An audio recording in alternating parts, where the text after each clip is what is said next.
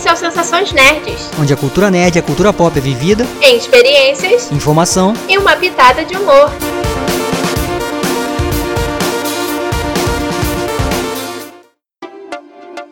E aí, pessoal? Eu sou a Beta. Eu sou o Fabrício Gnomo. E no programa de hoje vamos falar sobre quando os mangás e animes chegaram no Brasil.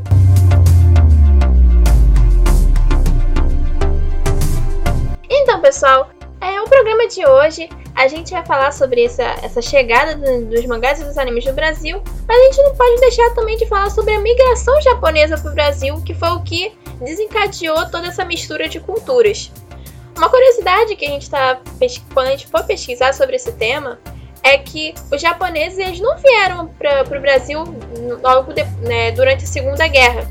Eles vieram bem antes. É, era cerca de 1910, 1914, não tenho, não tenho a data precisa. Eles vieram para o Brasil com a intenção de enriquecer. E, tipo, lá na, no Japão tava com até uma condição econômica boa, mas só que eles falaram assim, pô, lá no Brasil eu posso conseguir um dinheirinho rápido melhor e depois voltar para pro meu país cheio da grana. Só que acabou tendo que uns que gostaram do país e ficaram, outros depois também com o tempo teve a Segunda Guerra, enfim. É interessante falar que não foi só na Segunda Guerra que eles vieram para cá, e sim foi bem antes. E teve um mangá, né, Beto? Sim. Uma obra, né, dessa fase aí, né?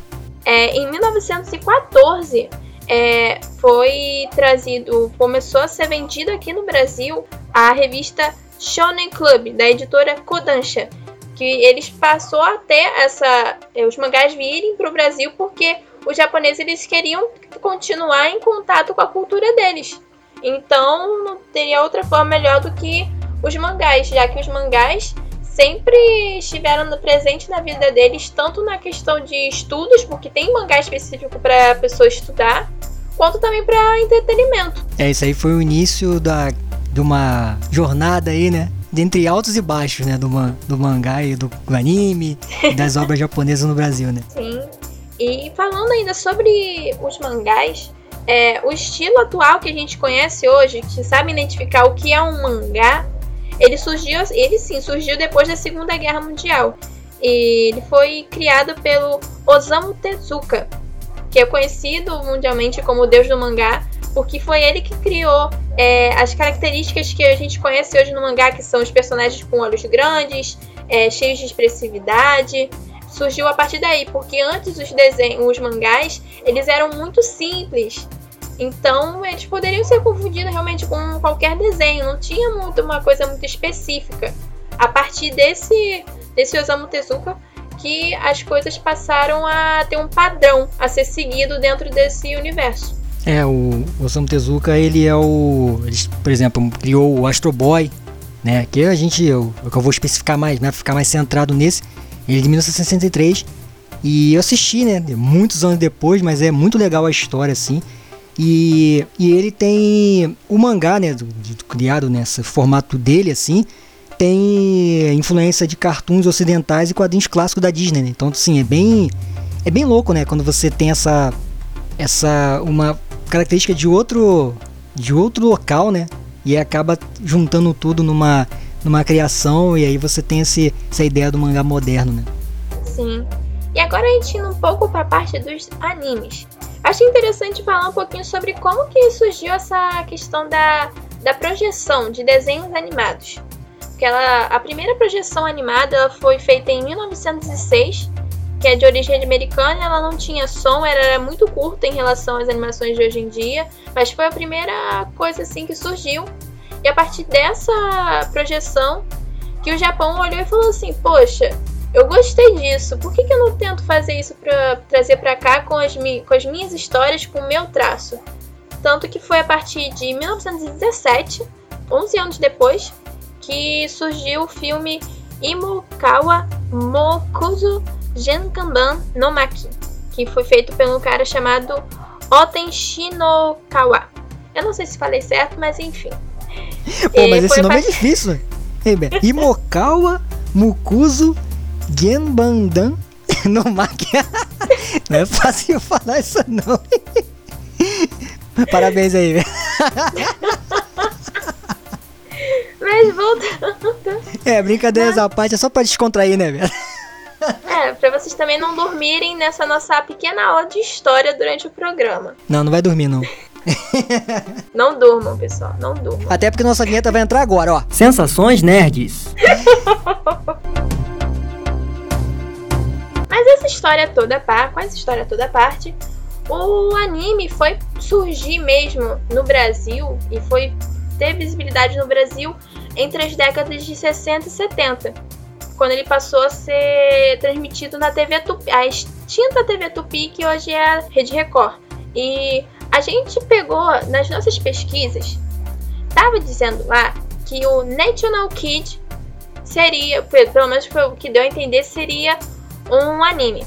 Só que, segundo as fontes de Fabrício, no caso o pai de Fabrício, que já era vivo naquela época, ele disse que era não era um anime em si, era o que chamam de tokusatsu, que seria o que a gente chama hoje de live action, né? Mas é interessante. O National Kid. É porque você falou National Kid? Parece coisa americana. National Kid! Ah! Mas é.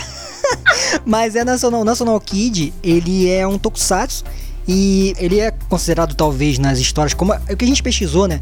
Como um anime ou alguma coisa, porque ele marca o, o início dessas produções, né? Oficiais assim no Brasil, entendeu? Então passava na televisão. É, eu já tinha, eu vi, né? Anos depois. Mas meu pai viu também na televisão na época dele. Então, assim, nessa fase que veio. Então, talvez esteja, eles considerem isso, entendeu? Não é um anime, mas é uma produção japonesa de super-herói, então tem toda essa. Talvez tenha esse, esse, mais esse ponto, entendeu? Então, pra galera que não. Que acho que não sei quem tá ouvindo, se tá, tá ouvindo, já ouviu falar em National Kid, né? Mas é. Assim, é um marco pro Brasil e, para fechar, ele é mais famoso no Brasil do que no Japão. É, coisas, coisas bizarras que a gente vai ver depois durante o programa, que tem mais coisa que é assim, que faz sucesso aqui, não faz sucesso lá, faz sucesso lá, não faz sucesso aqui. Mas... E mais uma polêmica, Jaspion também. É mais famoso aqui do que lá fora, viu? É, mas voltando ao National Kid, é, eu esqueci de falar, ele foi lançado, ele foi, passou a ser transmitido aqui no Brasil em 1964, que foi basicamente o início da ditadura. E de, anos, alguns anos depois, ele foi censurado por uma por um decreto-lei, é um decreto-lei 1077 de 26 de janeiro de 1970 foi, é, foi um decreto que foi escrito e promulgado, sei lá, não entendo muito essa parte, mas que ele foi posto lá para ser, ah, você vai ter que seguir essa norma, pelo ministro da Justiça da ditadura militar, Alfredo Buzeide, porque ele proibia, esse decreto dizia que é, qualquer desenho, é, série televisiva que é, apresentasse heróis voadores não podia passar.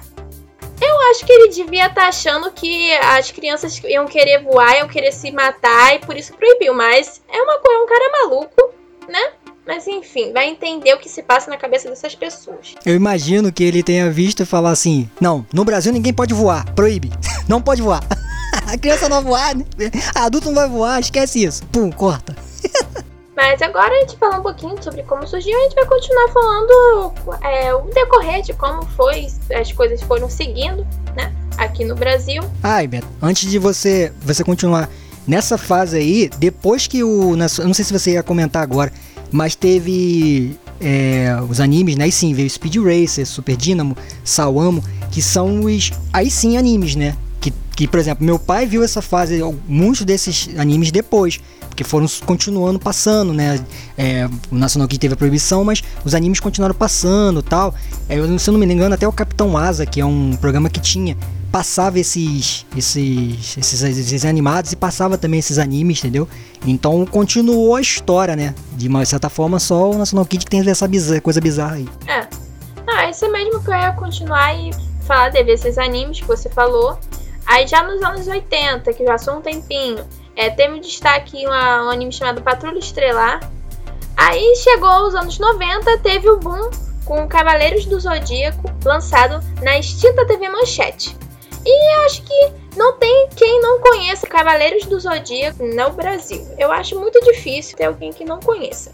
Até eu, que nasci muito depois, eu conheço, então acho que essa é a observação que eu tinha para fazer sobre Cavaleiros do Zodíaco, que todo mundo conhece Foi feito um remake horrível pela Netflix, mas enfim, fizeram. Aí dentro nessa leva, né, do coisa esse boom que teve um Cavaleiro do Zodíaco, passou a ter também ser transmitido Sailor Moon, Yu Hakusho, que o Fabrício vive falando em todo quanto é programa que a gente cite animes, ele fala sobre esse anime. Aí a Record, para meio que competir com a TV Manchete, trouxe Pokémon, que até hoje é uma história que nunca acaba. Existem milhares de creepypastas sobre o Ash tá morto, mas enfim, creepypastas é um, um programa lá na, trás pra frente que a gente vai comentar sobre isso, já tô dando um spoiler. E depois, dentro dessa. Durante esse, esses anos, né, nos anos 90, teve também a TV Globo, trouxe o Digimon pro Brasil. E teve outros animes também que eu não sei qual, de quais emissoras passaram, mas teve é, Street Fighter, entre outros tal, que eu não peguei mesmo o nome. E depois, no finalzinho dos anos 90, 98, 99, veio One Piece e Naruto. Que eles continuaram até o, durante os anos 2000, Naruto terminando em 2017, terminando toda a saga mesmo completa, e One Piece seguindo até hoje, com um monte de gente vendo e Fabrício sendo um fã fanático. O, eu só queria comentar uma coisa do Cavaleiros, e aí tem um, um, cara que trabalhava na Manchete, que é o Eduardo Miranda, que tem até um canal, né, que eu até gosto bastante, que é o Projeto Cinevisão. E ele já contou essa história em alguns lugares e é, é que assim, que o Cavaleiros, ele veio pra Manchete e aí ele viu, foi assistir, né, pra ver o que que era tal, porque é um produto que ia passar num horário, se eu não me engano, era 6 horas, alguma coisa assim. E aí ele viu só sangue, né, aquele negócio todo. E aí falou, não, pô, não é possível, né? E viu ele, viu os caras que mandavam na época também, né? E aí eles falaram, porra, não vai Aí depois ele foi falando, vamos, vamos ver de novo. Aí assistiu e foi ver que tinha um contexto. Não era só aquelas lutas, né? Só aquele negócio, porque realmente Cavaleiros tem muitas coisas de sangue. Né? É outra época também, né? Nos anos 90 também, passava esses animes assim. Não tinha esses cortes específicos, né? E aí, ele. ele eles colocaram. Ia ser só um espaço para botar o mer, merchan, né? Tal, a manchete colocou e foi um boom, né? Como Beta falou, né? Como você mesmo falou, né, Beta? Aí. É, e eles aí compraram o direito do, do anime, né? E aí ficou esse, foi esse sucesso todo. Aí o Akusho foi a mesma coisa. Então foi, eles continuaram tendo essas. Teve essa coisa do, de chegar desse jeito, né? E os Tokusatsu chegaram desse jeito, o Dado Miranda também pegou os Tokusatsu também, e ele ficou na manchete de 93 até 99. Então você vê que ele pegou uma fase de ouro, né? Chamada fase de ouro aí de de tanto que ele é chamado de pai dos animes, né? Então é legal esse você vê como é que esse negócio, tudo que você falou, né, Beto, agora, se encaixa né, com essa parte dos anos 90, com essa coisa da manchete. A manchete foi uma, uma televisão muito importante, né? Foi uma TV muito importante por isso, porque foi ela que trouxe esses. esses quer dizer, não que trouxe, mas foi ela que fortaleceu muito né, os animes. No, no tinha um, um, período de, grande de passar os animes, né? Eu assisti muito essa fase, então assim. É muito interessante você ver como é que. Como é que foi. Como é que os animes passaram dos anos 90, eles passaram e cresceram e foram um, um estouro mesmo, né? Foi um boom mesmo até chegar nos anos 2000 e aí as coisas um pouquinho foram mudando, né? Mas é interessante nessa né, esse, essa coisa do cara do trazer ele não entender nada e o anime estourar sem eles acharem que poderia acontecer aquilo, né? Sim. E pegando esse gancho dos anos final dos anos 90, teve coisa o boom dos animes, aí passou a vender bastante, tanto que é, o sucesso todo de, do Cavaleiros do Zodíaco fez vender muita camisa, muito de é, action figures, é, enfim, tudo que você possa imaginar de Cavaleiro do Zodíaco o pessoal queria comprar. Aí a partir daí, em, é, revistas especializadas em falar sobre quadrinhos e sobre animes, mangás, enfim, passou a falar, pô, anime tal tem mangá. As pessoas falaram assim, poxa, é mais um produto que eu posso comprar do negócio que eu gosto de ver. Aí, nos anos 2000, teve uma. É, cresceu muito o mercado de mangás no Brasil que as pessoas passaram a, a, querer por causa dos animes que elas tinham visto, que alguns pararam no meio do nada, como é comum parar no meio do nada no Brasil, né? A gente tá esperando na luta final, o negócio volta tudo do começo e a gente fica sem saber o que aconteceu. Aí o pessoal fala assim: não, quero continuar sabendo da história, saber se Fulano teve filho, ou então se Fulano acabou daquele jeito mesmo. Então teve um grande boom. E é interessante porque é, teve essa alta da, da venda de mangás nos anos no começo dos anos 2000 e isso foi meio que é, acontecia, o que acontecia na época também é que as HQs que eram muito famosas enquanto todo mundo é, as principais editoras de HQs, como a DC e Marvel, elas não estavam num momento muito bom. A, DC, a Marvel, ela estava quase falindo, por causa que o cara só fazia merda na gestão da empresa, ficava vendendo direito a esmo e depois agora fica sofrendo para conseguir os personagens de volta. A DC também não tinha aquela, muito aquela coisa assim e tal. Então, é meio que as pessoas falavam assim, poxa, o quadrinho não tem nada, tipo, a história é meio, meio bosta. Já o mangá não, o mangá tem os negócios do completinho, tem as coisas, ah, tem a história completa, eu vou saber como que o personagem termina. Então meio que isso fez com que é, chamasse a atenção do público brasileiro e fazesse a gente realmente querer comprar aquilo. E é, até o Fabrício estava contando a história de quando ele teve um primeiro contato com o mangá, a questão do mangá ser lido de trás para frente que causava uma estranheza. Até hoje, acho que algumas pessoas causam um pouco de estranheza essa, o fato dessa leitura completamente diferente do que a gente é acostumado. É, o, o mangá, a gente até tava falando do mangá, aquele primeirão lá de 1914, se não me engano, e pesquisando a gente tava, é, tava vendo que é, o primeiro mangá, acho que oficial mesmo no Brasil, é, acho que foi o Lobo, Lobo Solitário, né? De 88. Claro que a gente teria que pesquisar mais, talvez, né, para ver se tinha algum, teve algum mangá nesse ponto, porque a gente realmente não achei. Então, o Lobo Solitário, eu tô falando do Lobo Solitário por quê? Porque você falou do Dragon Ball, o Lobo Solitário era feito, o mangá era como se fosse, ele só era espelhado, né? E aí, as páginas eram invertiam, tipo, de, o, dire, o que era coisa do lado direito passava pro lado esquerdo, então o personagem meio que ficava canhoto, né? Uma coisa meio bizarra, né? Eu tenho um mangá do Star Wars que é de 2001, 2002 e também é assim, é espelhado. E eles explicam, né, no, no começo, quando você abre assim, já explica, ó. Esse mangá, ele tem ele, é, ele não é feito de trás para frente e tem esse, esse, ele é espelhado, papapá, e aí tem todo esse esse ponto, né? E você falou do Dragon Ball, o Dragon Ball na época pela Conrad, ele foi uma venda, teve 100 mil exemplares, né, vendido nesse auge aí, então foi um. Só que o Goku já tinha, já era, já era famoso pelo anime e pelos jogos, né? Os jogos eram, tinha aqueles jogos, tinha pirataria do caramba também de jogos de Playstation nessa época.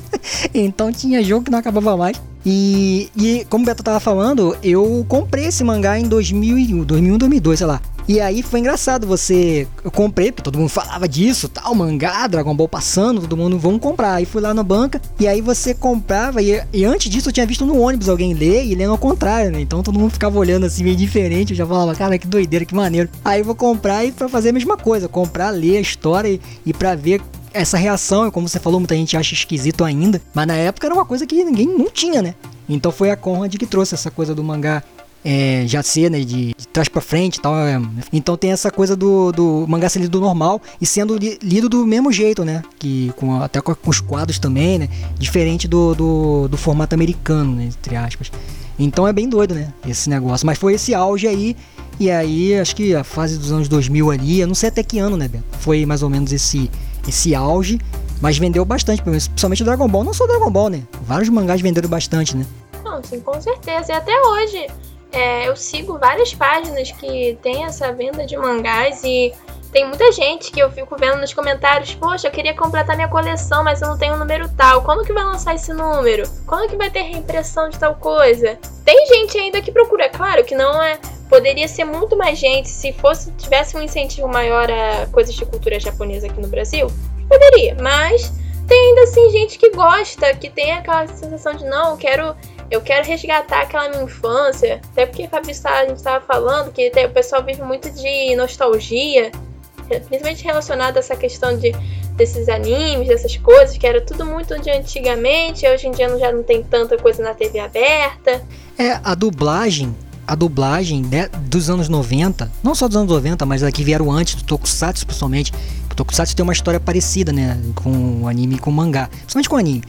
E aí é, as dublagens também foram muito marcantes, entendeu? Então quem viu a dublagem de Yokosho foi um marco.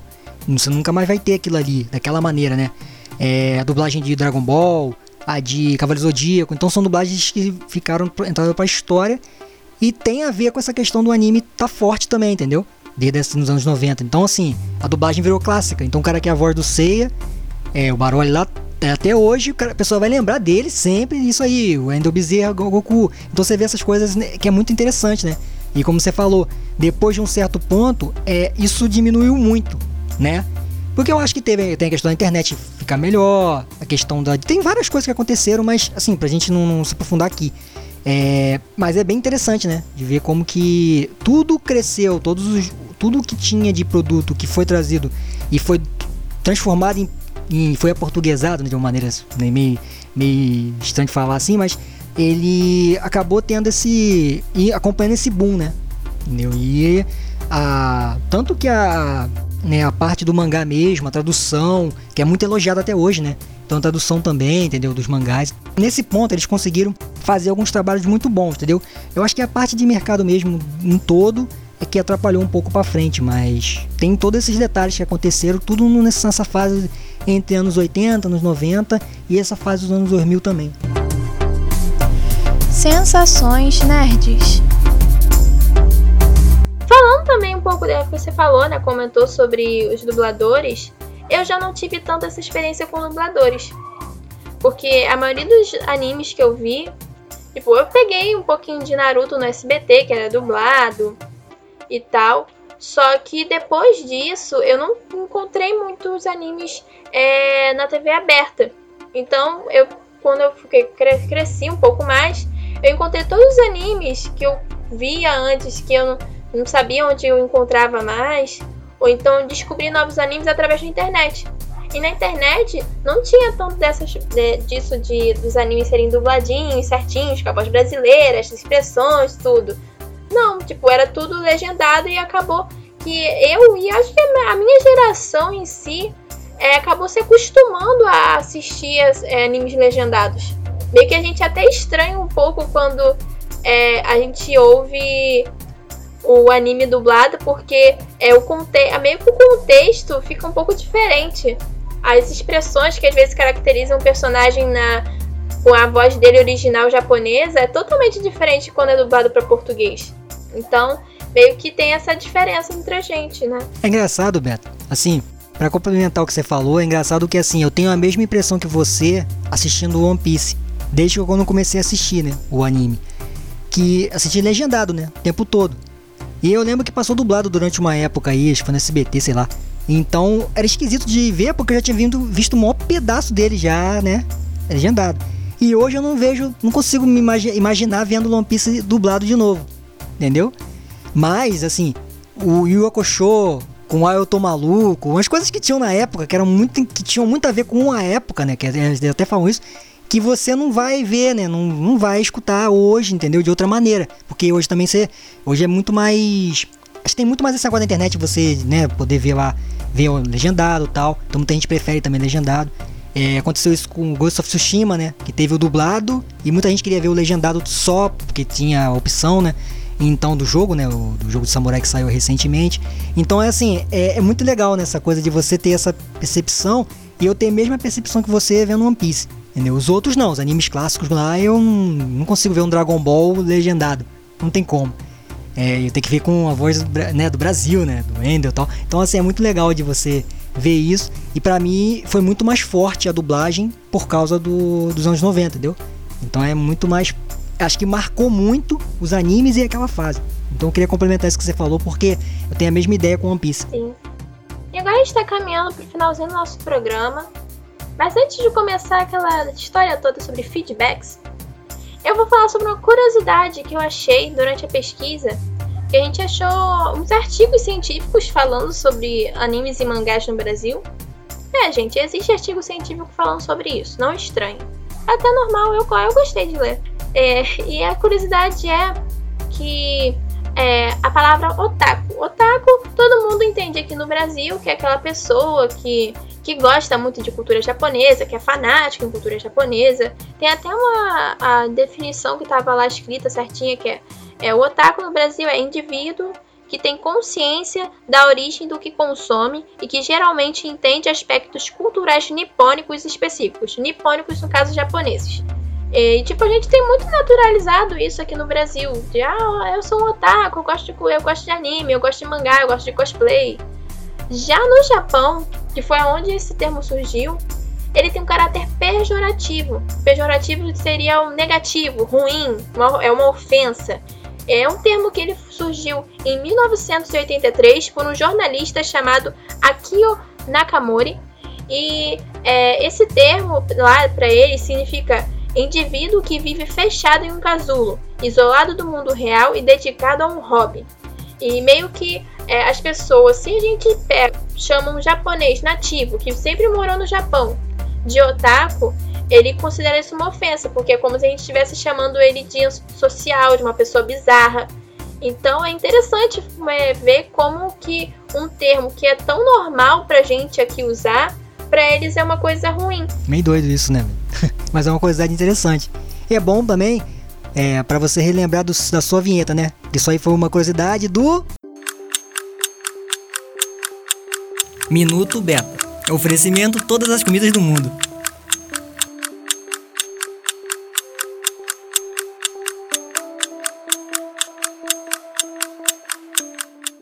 Minuto Beta. Nossos milagres da edição aí. Mas eu assim, eu queria. É, dessa parte eu acho muito interessante isso. Porque é, eu só queria comentar uma coisa antes da gente fechar. É que é muito. É, como eu comecei o programa falando que teve altos e baixos no Brasil. É, se for adotar com esse negócio, eu queria complementar com isso. Porque no Brasil a, o anime, os mangás, eles tiveram uns altos e baixos que foram muito engraçados, assim, de você. Hoje você acha engraçado, mas na época você ficava meio perdido, né? E você falou da nostalgia eu acho que a nostalgia tem muito, leva muito conta isso, conta isso, né? Porque como você teve uma, uma, uma pô, um boom lá nos anos 90, e antes você já tinha algumas coisas também, aí veio nos anos 90, aí depois caiu de novo. Aí a internet veio, ficou meio que não tem uma balança agora, né? Tipo, ah, vai é grande, é forte aqui, não é? A cultura japonesa no Brasil ficou muito avulsa, né? Mas ela continua aí, né? Os animes estão aí e tal, todo mundo consegue ver e tal. E mas é engraçado né, você falar isso e esse negócio aí tem essa curiosidade e tal. E talvez a gente eu me sinto assim que isso poderia ser mais forte aqui no Brasil, né? Ah, essa cultura japonesa, entendeu? Então tem uma curiosidade dessa, você ter alguma coisa para você ver um programa, alguma coisa que você pudesse trazer isso junto com os animes, né? Trazer curiosidades. Às vezes a gente vê páginas do Instagram sobre o Japão. Então, por exemplo, tem um, se tivesse alguma coisa na TV aberta de anime, que não tem mais hoje, mas tivesse alguma coisa assim, de anime, o que fosse, para trazer um pouquinho da curiosidade do Japão tal. Mas aí é, é um sonho, assim, uma coisa que não. Não, não, não, é, não, não acontece, não, talvez não aconteça. Mas é engraçado você pensar isso, né? Aí é bom dessas curiosidades que a gente tem aqui o nosso podcast para falar um pouquinho disso, né? Sim. É, é, esse programa ele foi uma sugestão de um dos nossos ouvintes. Mais especificamente do Leandro, se não me engano, não é, Fabrício? É, Leandro Costa. Abração aí, Leandro. Isso aí, obrigada pelo. Ele não falou especificamente falar sobre a origem dos animes, mas a gente. Ele falou, pô, por que vocês não falam sobre animes? Aí eu falei assim, pô, por que eu não falo sobre a ori...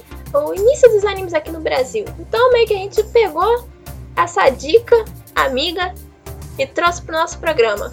E se você der o seu feedback, também você pode trazer essa dica amiga pra gente. Porque agora a gente tem um canal exclusivo para vocês poderem dar um feedback legal no nosso programa, que está no nosso blog, no www.sensaçõesnerds.blogspot.com. Lá a gente tem um post fixado chamado Feedbacks e Podcast, onde você pode dar o seu feedback sobre o nosso programa e encontrar todos os links onde o nosso programa está disponível, porque a gente não está só no Spotify, a gente está no Spotify, no Google Podcast, no Apple Podcast e um monte de outras plataformas que eu não sei o nome ou que eu não lembro no momento. É... Então, dê um feedback, porque tem onde você dá o feedback. Mesmo se você não tiver Instagram, porque você também dá, pode dar o feedback pra gente pelo Instagram, né? E agora indo para já que estou falando sobre Instagram, Acesse as nossas redes sociais, snn.nerd no Instagram, que é a única rede social que a gente tem, por enquanto. No futuro a gente vai ter mais, mas é o que a gente consegue administrar no momento. E não se esqueçam de seguir as redes sociais arroba GeekKong no Instagram, Facebook, Twitter, onde você conseguir mais achar o GeekKong, você acha ele. E o site www.geekkong.com.br. Eu acho que eu já tinha, eu já consegui falar tudo que eu tinha para falar. Deem feedbacks pra gente.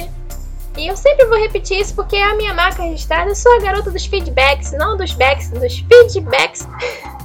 Mas acho que é isso que eu tinha para falar. E você, Fabrício, alguma consideração final? Alguma puxada de saco para os seus colegas? Não, puxa o saco de ninguém, não. Entendeu, garoto do feedback? É. entendi, entendi sobre a sua, sua brincadeira, entendi, tô, tô esperto. É, eu ia falar feedback mais uma vez, porque já falou 25 vezes aí, é, né, pra, pra relembrar. E, né, e assim, eu só queria agradecer essa, esse final, né, e foi que é o, esse programa, esse final não, esse programa, tô até maluco já. É, esse, né, o, quem tá ouvindo, né, quem tá aí, quem tá aturando a gente esse tempo todo. Estamos no programa número 27, né? Então, nem parece, né, mas já estão.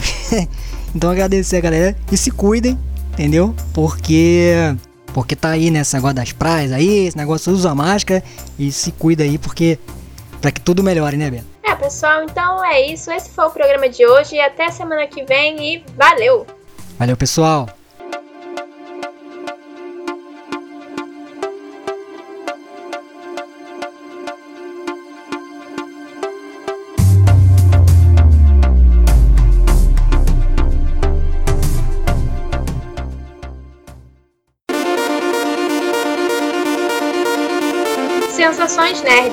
Onde as experiências são as nossas prioridades. Oferecimento Geek Produções.